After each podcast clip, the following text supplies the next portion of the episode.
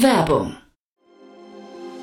Sei dabei beim HTGF Family Day am 11. und 12. Juni in der Station Berlin. Für zwei Tage voller Inspiration und Business. Tauche ein in ein einzigartiges Netzwerkerlebnis mit bis zu 1500 Teilnehmenden. Erkunde das innovative Seed- und Later-Stage-Portfolio des Hightech Gründerfonds. Lass dich vom vielseitigen Programm inspirieren und knüpfe wertvolle Kontakte. Sichere dir jetzt dein Ticket. Mehr Informationen findest du unter www.family-day-htgf f.de.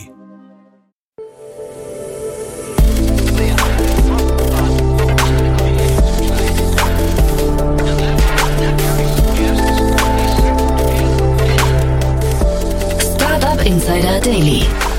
Interview. Ja, herzlich willkommen zu Startup Insider Daily. Mein Name ist Jan Thomas und heute, ja, die treuen Hörerinnen und Hörer werden den Namen schon kennen, denn bei uns zu Gast ist Stefan Herrmann. Er ist CEO und Co-Founder von Riverion ein Unternehmen, über das ich gerade neulich mit Maximilian Zoller von H3 Capital gesprochen habe. Denn das Unternehmen hat seine zweite Finanzierungsrunde abgeschlossen innerhalb von weniger als einem Jahr, wobei Stefan gleich erklären wird, es war eigentlich keine richtige Finanzierungsrunde, sondern ein Wandeldarlehen, also eine Art Kredit. Trotzdem spannend und bemerkenswert in diesen Zeiten hatte ich auch mit Maximilian genauso eingeordnet. Wir waren beide relativ überrascht und begeistert, was das Unternehmen für einen Rückenwind hat. Das Unternehmen produziert Biogasanlagen, kleine Kraftwerke äh, im standardisierten Verfahren und hat dafür, wie gesagt, jetzt gerade Kapital eingesammelt, kann sich kaum retten vor Vorbestellungen. Und ja, wie es dazu kommt und was der Hintergrund davon ist, das erklärt euch jetzt Stefan Herrmann, der CEO und Co-Founder von Riverion. Startup Insider Daily. Interview. Ja, ich freue mich sehr. Stefan Herrmann mal wieder hier, CEO und Co-Founder von Rivarian. Hallo Stefan. Hallo Jan, danke, dass äh, ihr uns wieder dabei habt. Ja klar, ich habe ja neulich mit dem Maximilian Zoller von H3 Capital äh, schon ausführlich über euch gesprochen. Äh, da hast du mir jetzt gerade, aber das äh, ne, überrascht dich auch nicht, du hast es gehört, hast gesagt, wir haben einiges ganz gut getroffen. Äh, das heißt aber, wir haben ein paar Sachen vielleicht auch nicht ganz gut getroffen. Musst du mal erzählen. Ja, ich glaube, das Wichtigste vorab ist, dass ähm, das jetzt aktuell keine qualifizierte Finanzierungsrunde ist, sondern ein äh, Wandeldarlehen, das dann auf unsere Series A konvertiert. Ich erinnere mich nicht mehr ganz genau, ob ihr das so ausgedrückt habt. Ähm, ich glaube, das ist die wichtigste Information. Dazu kommen noch ein paar Kleinigkeiten äh, oder Randnotizen züglich internationaler Kundenanfragen und so. Aber ich glaube, im Wesentlichen habt ihr es gut erfasst. Ja, wir können ja jetzt mal so Schritt für Schritt durchgehen, was ihr macht. Du warst ja, wie gesagt, schon mal hier vor ungefähr einem Dreivierteljahr. Damals haben wir im Rahmen eurer Seed-Runde, die waren damals sieben Millionen Euro, äh, wenn ich mich richtig erinnere, gesprochen. Und jetzt diese Wandelanleihe bedeutet quasi noch keine Series A, aber ihr braucht Wachstumskapital, ich glaube vor allem zum Aufbau von euren äh, Energiesystemen, ne? Genau, das ist jetzt primär dafür gedacht, dass wir eben in die Produktion einsteigen ähm, und eben unsere ersten Kunden auch beliefern können. Äh, das erfordert natürlich gewisse Investments in Produktionsinfrastruktur, zusätzlichen Aufbau von, äh, vom Team, das dann auch in der Lage ist, eben die Produktion im relevanten Maßstab äh, hochzuziehen und auch nicht nur Anlagen an die Kunden zu liefern, sondern die auch hinterher adäquat zu betreuen. Das heißt, so vor allem im Servicing und so weiter, das, im, äh, das Team entsprechend auszubauen. Und ähm, zusätzlich ist es so, dass wir einige Forschungsmittel ähm, oder Entwicklungsmittel bekommen haben und äh, dafür auch einen gewissen Eigenanteil jeweils für diese Projekte stemmen müssen. Und äh, das war tatsächlich der ursprüngliche ausschlaggebende Punkt für das Aufnehmen dieser Wandelanleihe. Ah, das heißt, diese Forschungsmittel, die habt ihr jetzt quasi durch die Wandelanleihe dann gehebelt, ja? Also das heißt, ähm, ihr habt quasi sogar noch mehr Kapital eigentlich eingesammelt, als jetzt kommuniziert wurde? Genau, also wir sind zum Beispiel Teil von dem neuen großen Reallabor, äh, Wasserstoffreallabor, das vom Bundesforschungsministerium gefördert wird, ähm, dem Reallabor, Wasserstoffreallabor in Burghausen und ähm, dort als Projektpartner eben äh, auch verantwortlich für ein Arbeitspaket, äh, wo es darum geht, grünen Wasserstoff äh, aus dem Biogasanlagenumfeld und auch grünes CO2 nach Burghausen zu liefern, um dort die Chemieindustrie zu versorgen. Also perspektivisch natürlich nicht nur aus einer Biogasanlage, sondern aus ganz vielen. Und ähm, wie gesagt, für solche Projektmittel muss, muss auch jeder Partner aus der Industrie immer einen Eigenanteil leisten. Mhm. Und ähm, dafür mussten wir tatsächlich auch als Vorgabe vom Projektträger äh, frisches Geld aufnehmen. Mhm. Jetzt gibt es bestimmt ein paar Hörerinnen und Hörer, die weder die Folge mit Maximilian noch die letzte Folge mit dir gehört haben. Vielleicht nochmal im Schnelldurchlauf äh, mit deiner Beschreibung, was ihr genau macht überhaupt. wir bauen eine neue Art Kraftwerk, das tatsächlich viel mehr ist als ein klassisches Kraftwerk. Zunächst mal, das Kraftwerk basiert auf äh, speziellen Brennstoffzellen, Hochtemperatur-Brennstoffzellen, die wir allerdings nicht äh, selbst herstellen, sondern die wir zukaufen. Wir haben allerdings das Kraftwerk um die Brennstoffzellen herum quasi von Grund auf neu konzipiert und sind damit in der Lage, unser Kraftwerk auch zur Stromerzeugung einzusetzen natürlich und zwar mit einem Wirkungsgrad von 80 Prozent, den man in keinem anderen Kraftwerk der Welt findet und auch auf mittlere bis lange Sicht wahrscheinlich auch nicht finden wird. Ähm, und zusätzlich ist es aber auch eine Power-to-Gas-Anlage. Das heißt, dasselbe Kraftwerk, dieselben Komponenten können quasi rückwärts laufen und aus überschüssigem Strom aus Sonne und Wind, wie er zeitweise heute schon auftritt und in der Zukunft natürlich noch viel mehr, dann wiederum Gas erzeugen kann. Und ähm, das kann einerseits ähm, grünes Methan sein, insbesondere wenn wir in Verbindung mit einer Biogasanlage arbeiten, weil dort auch CO2 entsteht, das wir eben für die Methanproduktion einsetzen können. Oder andererseits auch künftig grüner Wasserstoff. Es wird ja jetzt sehr viel darüber geredet, ähm, in den 2030er Jahren teilweise das Erdgasnetz auf reines Wasserstoffnetz äh, umzurüsten. Und dann sollten wir natürlich auch Anlagen schon haben, die dann diesen Wasserstoff bereitstellen können. Und das können unsere Anlagen eben auch. Das heißt, sie sind flexibel, können entweder Wasserstoff oder Methan, also Erdgasersatz, aus überschüssigem Strom produzieren. Mhm.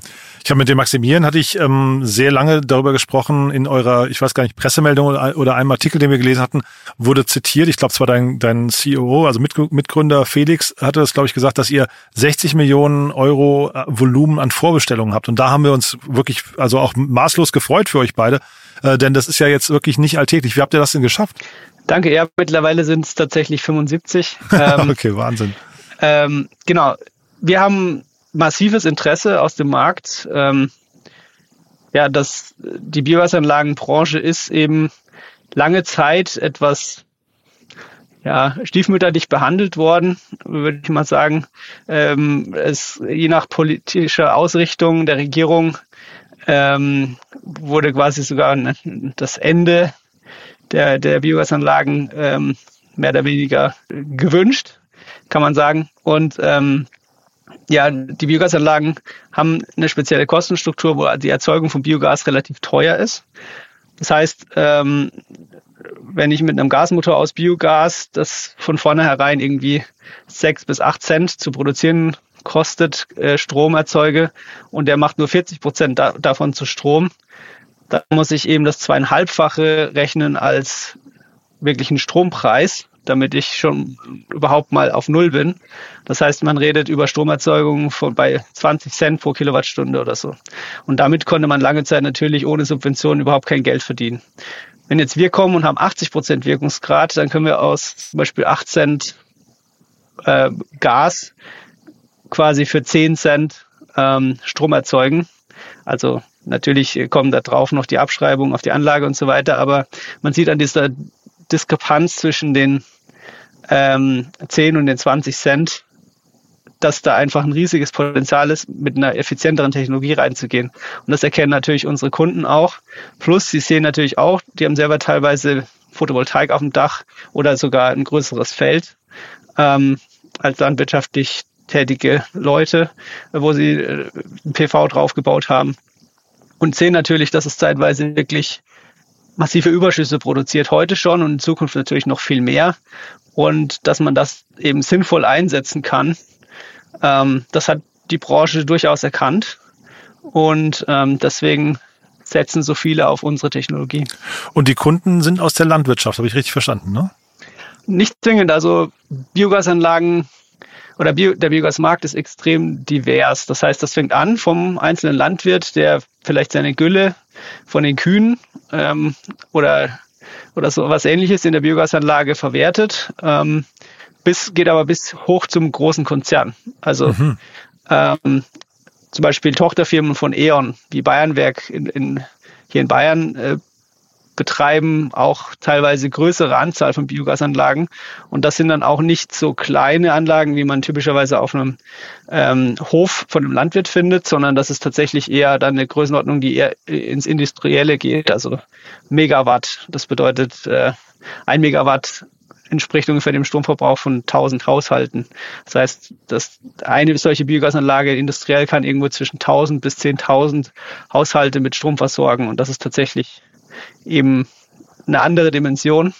Und in dieser kompletten Bandbreite zwischendrin befinden sich dann Stadtwerke ähm, oder eben größere ähm, ja, Verbund von mehreren Landwirten über kleinere eben Unternehmen und, und so weiter, äh, die komplette Bandbreite. Und die komplette Bandbreite sehen wir auch in unseren Kundenanfragen.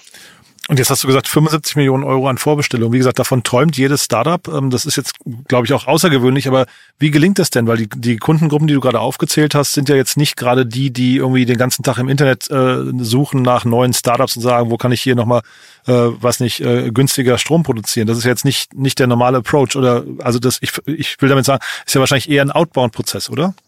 Hm.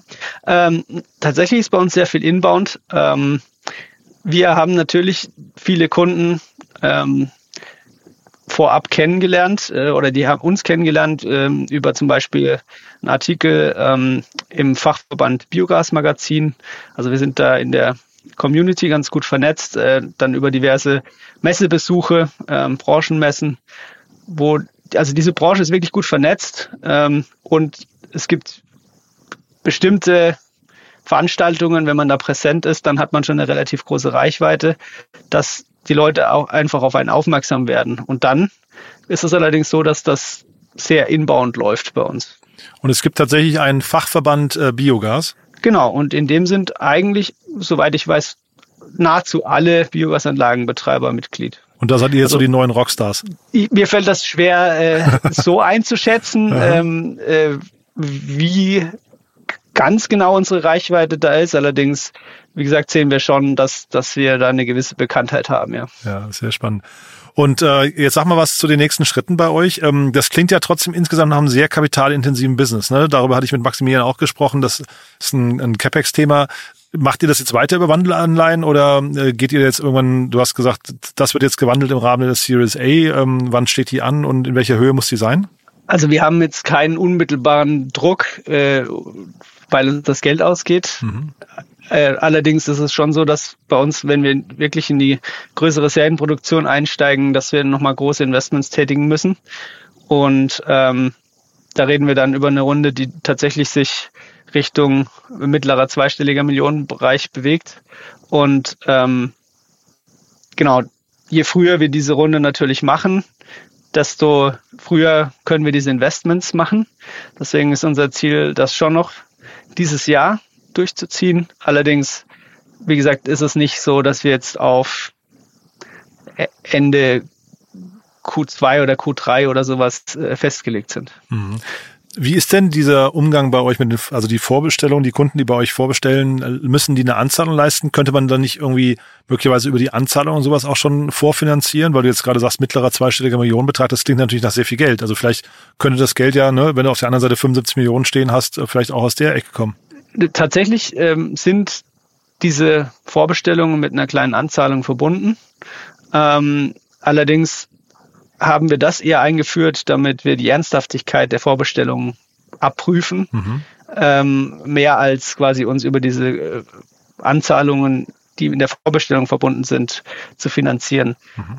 Sobald diese Vorbestellungen tatsächlich in einen ja, fixen Verkaufsvertrag umgemünzt werden mit einem fixen Lieferdatum und so weiter, mhm. ähm, werden auch größere Anzahlungen fällig, was dann sozusagen bei uns natürlich äh, gut hilft, die Produktion vorzufinanzieren. Mhm. Also tatsächlich die Teile zu kaufen für diese spezielle Anlage, die dann gebaut wird. Mhm. Aber ähm, unsere Investitionen in unsere Infrastruktur, in unser Team und so weiter, damit auch noch zu finanzieren, das würde zum aktuellen Zeitpunkt in der Dimension nicht funktionieren. Und das heißt aber, jetzt steht in euren ganzen Verträgen oder diesen Vorverträgen steht auch noch kein fixes Lieferdatum. Genau, da steht noch kein fixes Lieferdatum drin. Ähm, es ist mehr so, dass man sich durch die, den Abschluss dieses Vorvertrags quasi einen, einen Platz in der Produktionsreihenfolge Aha. sichert. Äh, es ist allerdings nicht spezifiziert, wann genau das dann ausgeführt wird. Aber was würdest du sagen, ab wann werden die Kunden ungeduldig? Noch haben sie alle relativ viel Geduld, würde ich sagen. okay. ähm, das heißt, ich, das weiß man natürlich nie. Mhm. Wir sprechen natürlich mit den Kunden offen darüber, wann wir wirklich dann äh, denken, dass wir die Anlagen liefern können. Und das ist auch soweit okay. Es gibt auch eine ganze Bandbreite von natürlich Zieldaten von den einzelnen Leuten.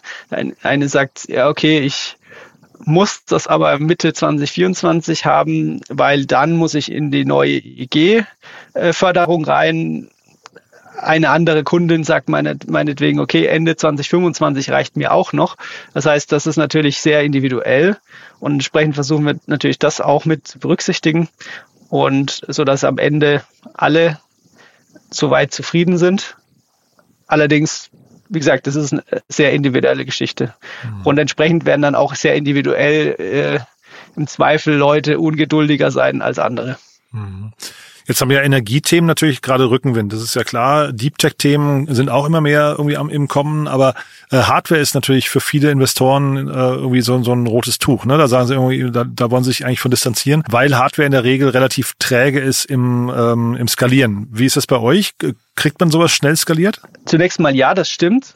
Bei Hardware schrecken viele zurück, die das normalerweise eben nicht so regelmäßig machen.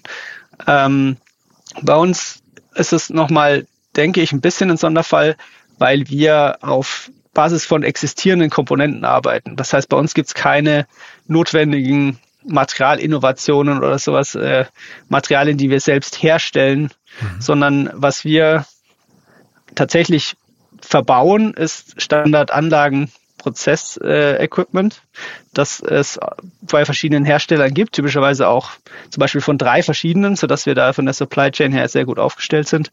Und ähm, wir bauen das eben in einer Art zusammen, dass es ein neues Kraftwerk ergibt. Aber es sind trotzdem eben Edelstahlrohre, sind Ventile und so weiter, die wir von Händlern in großen Mengen standardmäßig beziehen können.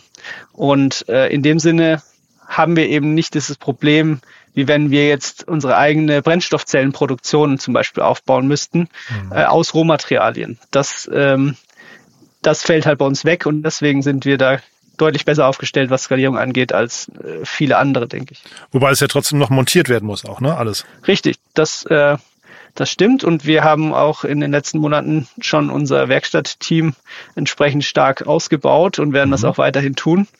Ähm, da haben wir tatsächlich auch einen Engpass äh, überwunden. Dadurch, dass wir jetzt ein bisschen mehr Bekanntheit bekommen haben, ähm, haben wir deutlich mehr Interesse auch und Bewerber mhm. ähm, und Bewerberinnen, die tatsächlich bei uns Anlagen bauen möchten. Und da sind wir natürlich sehr happy, dass mhm. wir da jetzt gut vorankommen. Du hast gerade gesagt, lieferkettenseitig seid ihr gut aufgestellt, ne, weil ihr eben mit mehreren Lieferanten arbeitet. Kann das trotzdem nochmal ein Thema werden für euch, dass irgendwie da Abhängigkeiten bestehen und ihr euch vielleicht sogar ärgert, dass ihr bestimmte Dinge nicht selbst produziert?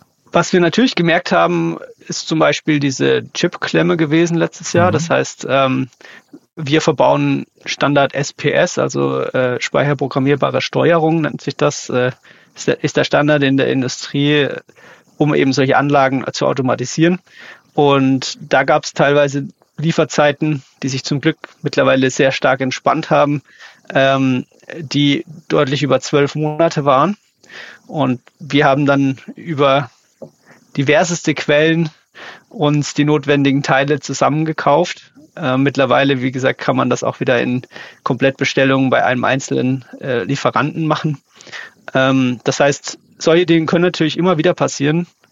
Aber im Grunde genommen kaufen wir eben Edelstahlrohre und Ventile und so weiter, die wirklich off the shelf sind und dadurch äh, relativ unproblematisch.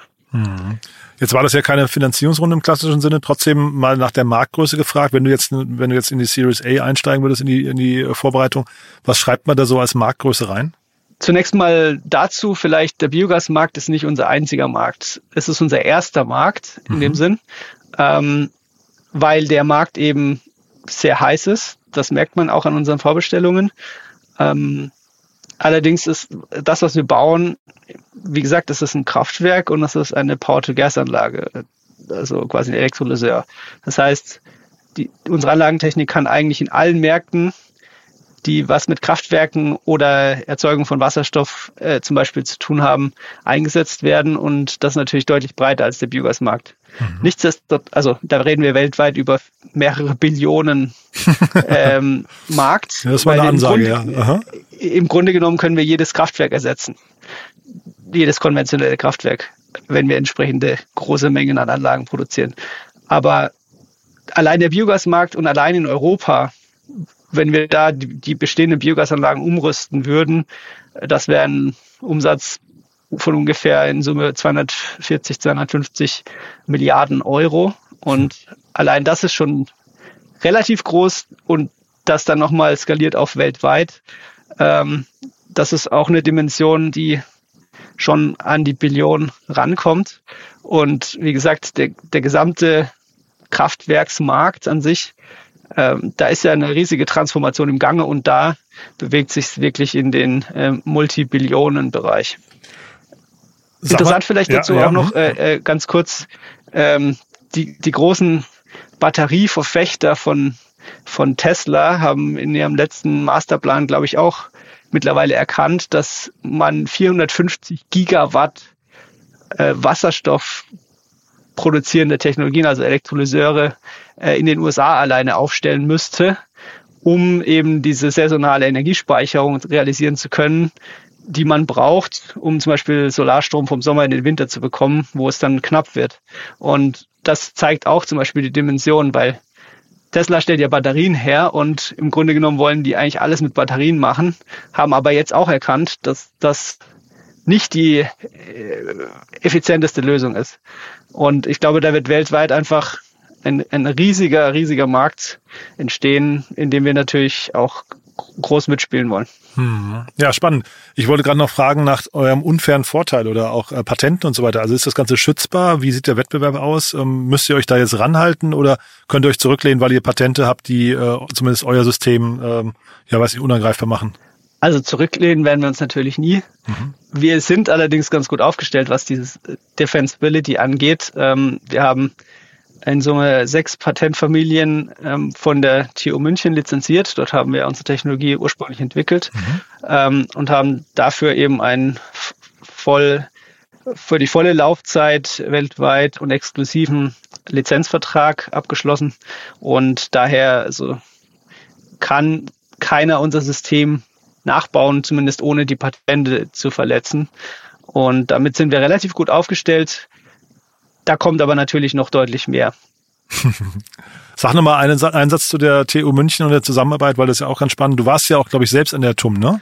Genau. Äh, ich war zehn Jahre lang an der TU München ähm, angestellt als zunächst Doktorand und dann nach Abschluss der Promotion als Arbeitsgruppenleiter und habe dort eben auch meine Mitgründer getroffen. Wir haben gemeinsam dort auch unser allererstes Kraftwerk gebaut und eben bis zum Feldtest an die Biogasanlage gebracht und erst danach tatsächlich die Firma gegründet. Und wir sind natürlich dadurch der TU München sehr stark verbunden. Mhm.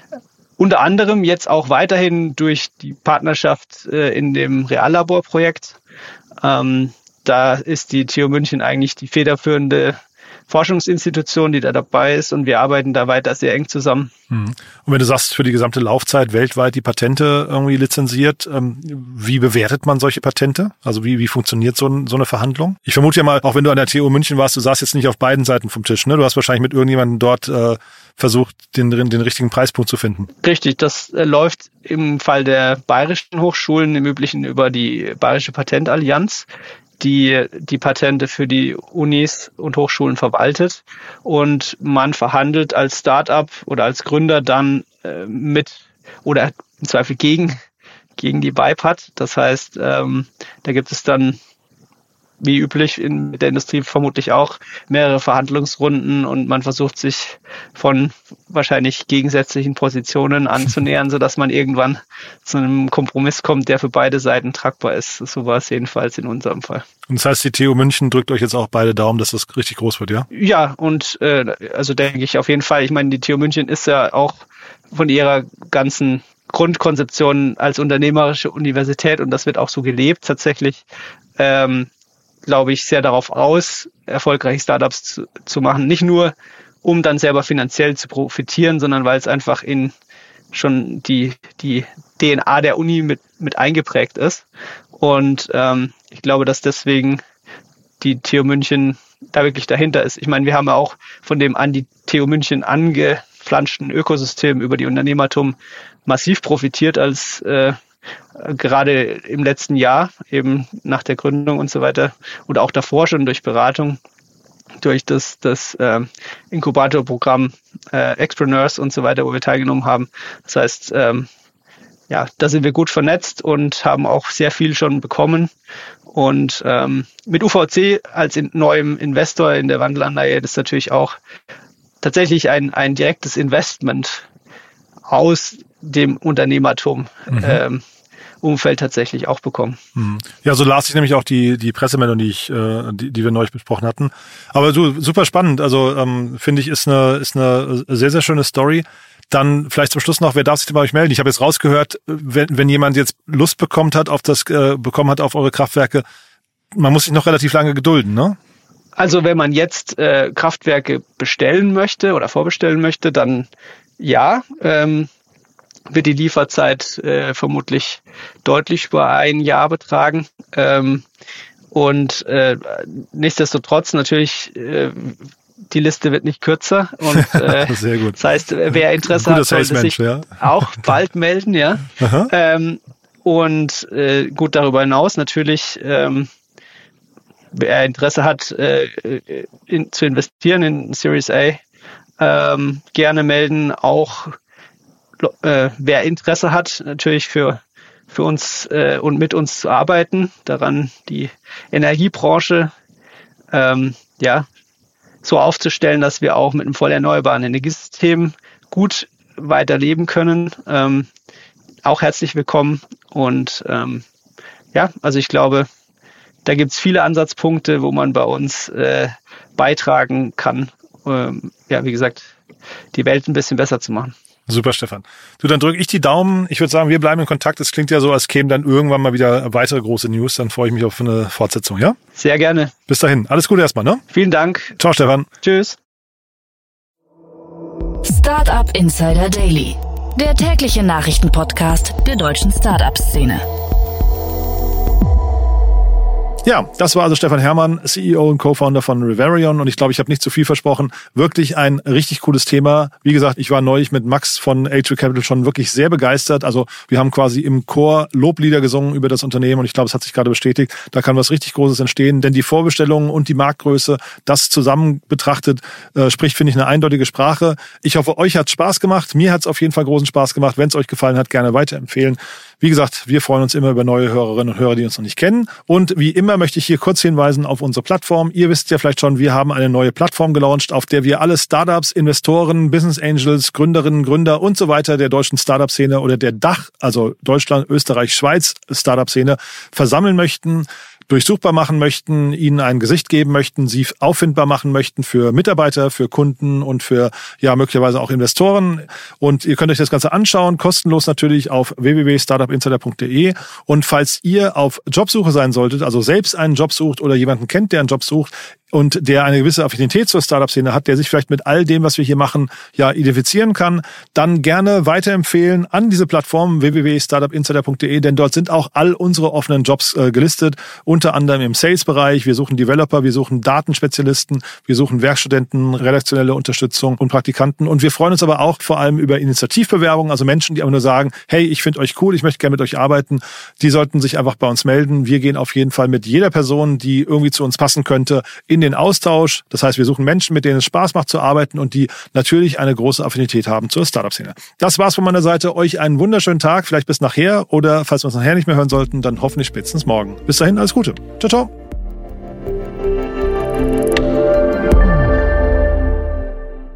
Diese Sendung wurde präsentiert von Fincredible. Onboarding made easy mit Open Banking. Mehr Infos unter www.fincredible.io.